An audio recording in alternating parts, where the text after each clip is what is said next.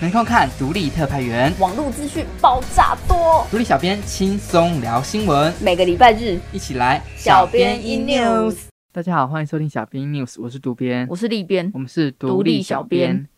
这周的一开始呢，我们来跟大家聊聊 OTT。你知道 OTT 的全名是什么吗？诶还真的不知道。对，其实我原本也不知道，嗯嗯就是全名是 Over the Top， ，Top 不是对 Rainbow，不是 Rainbow，对，是 Top。那这个词汇其实是来自于篮球运动的过顶传球的意思，就是你只要透过网际网络就可以直接向观众提供串流媒体的这个服务，有别于传统电视它还要透过一些执照什么的申请，它就是比较快的就可以传递到乐听人的面前这样子。对。那大家比较常听到的 YouTube、Netflix、Line TV、KKTV、Catch Play，当然还有我们公式家也都算是 OTT。那近年来国内外都出现了越来越多这样的串流平台，也改变了乐听者的收视习惯和影视生态。真的有越来越多就是企业和品牌嗯来创这个 OTT，、好像连迪士尼都有哎有有来有自己有，创嘛。对啊对啊，那特别是在中国武汉肺炎的疫情爆发之后呢，串流平台在这个期间就是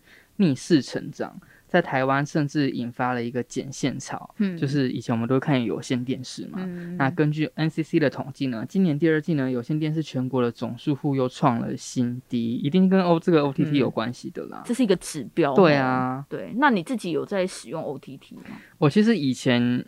没有，嗯但现在就变成了一个有点离不开了。对啊，重度使用者。对啊，因为就是你在上面看的内容很快、对啊很新，然后品质又比较好。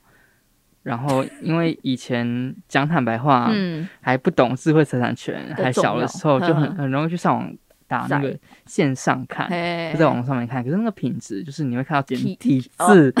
对，然后又会看到品质比较好，就是嗯那个画质比较差的内容，对就觉得嘖到底在搞什么东对对西对。然后，可是你后来就发现说，哎，其实 OTT 合法的，嗯你一个月可能只要付简单的一些费用，你就可以看到最新，然后品质又比较好的内容，就觉得、嗯、好像回不去了。而且我觉得没有版权观念这件事情，还不只是你小时候的事，应该是有一些连大人都没有。以前嗯对我们就有老师就是在教室就课堂上放直接放盗版影片给大家看。啊，对啊以，前不是在租 DVD 吗？你没们在不是有那啊老师 DVD 不知吗？道观念差什么的啊，好然啦后大家就可能会有样学样吧，那种感觉。就这真的是很需要改进的一个观念。对，那就像刚刚讲的，OTT 虽然很盛行，盗版也非常的多，很多人家里可能还会装一些什么安博盒子嘿啊啊、先选盒子，这都是盗版哦、还好我没跟到这个。对，那网络上大家最常听到的什么风铃网啊，还有什么嗯优酷网、啊嘿，就就是使用的人也是非常的多啦。那这些非法的平台呢，导致正版的业者每年面临新台币两百八十三亿的损失，哇塞，很多。钱呢、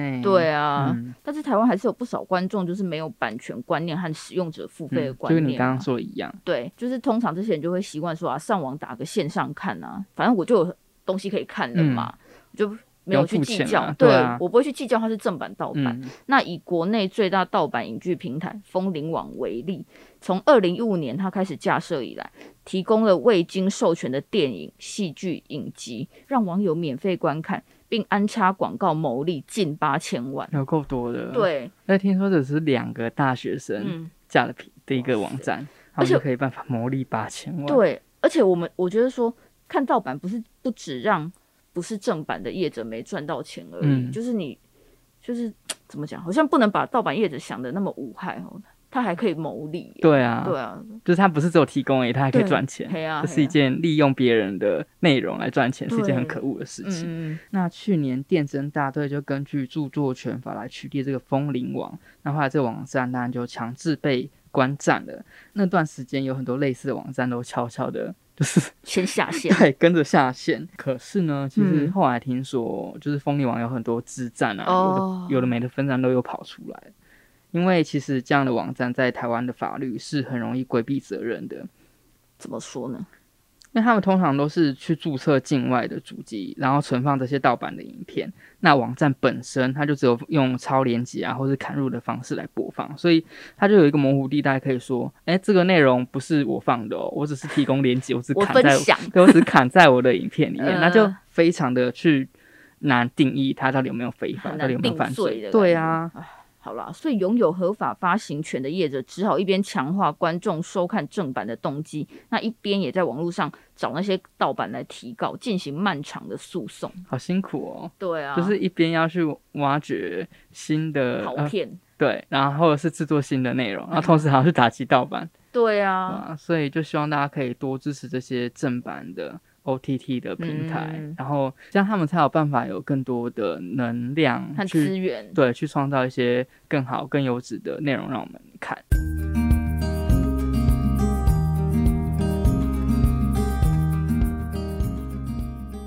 独立特派员一直以来都非常关注在宅医疗这个议题，嗯但你有没有发现一件事？什么什么事情？哦，就是我们过往介绍在宅医疗的时候，好像都是跟西医体系比较有关联。哎、你这样一提好像是真的哎、就是对我们啊过去做过的在宅医疗的专题，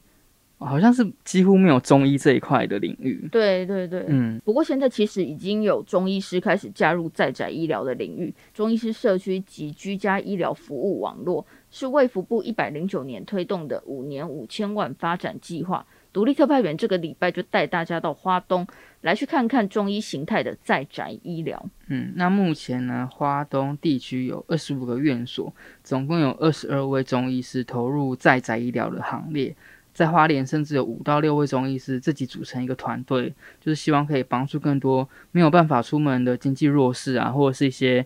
呃比较难出门的长辈、不方便出门的长辈，进到他们家直接帮他们服务这样子。那其实不管是中医还是西医，在宅医疗的目的都是一样的，就是希望可以让患者们减少再次住院的一个几率。对，而且中医和西医啊，如果有一个整合，感觉对患者来说会更方便，选择好像也更多。对啊，因为有些长者他们可能没有那么习惯西医，也不喜欢吃药或什么的。嗯可是当中医师进驻的时候，到他家他就有另外一个选择可以可以选，就是感觉还蛮好的。可是呢，目前中医师投入在宅医疗的人数和比例其实没有很多。目前推测可能是因为申请健保的手续比较麻烦一点点，再加上东部有很多又是一人的中医诊所，就是他只有一个人营业，所以他很难有其他的人力或是资源可以进到那个在宅医疗的体系里面。对，所以感觉可能还需要更多的诱因和资源，才有可能让更多医师投入在宅医疗，这样才有办法让更多需要帮助的民众受惠。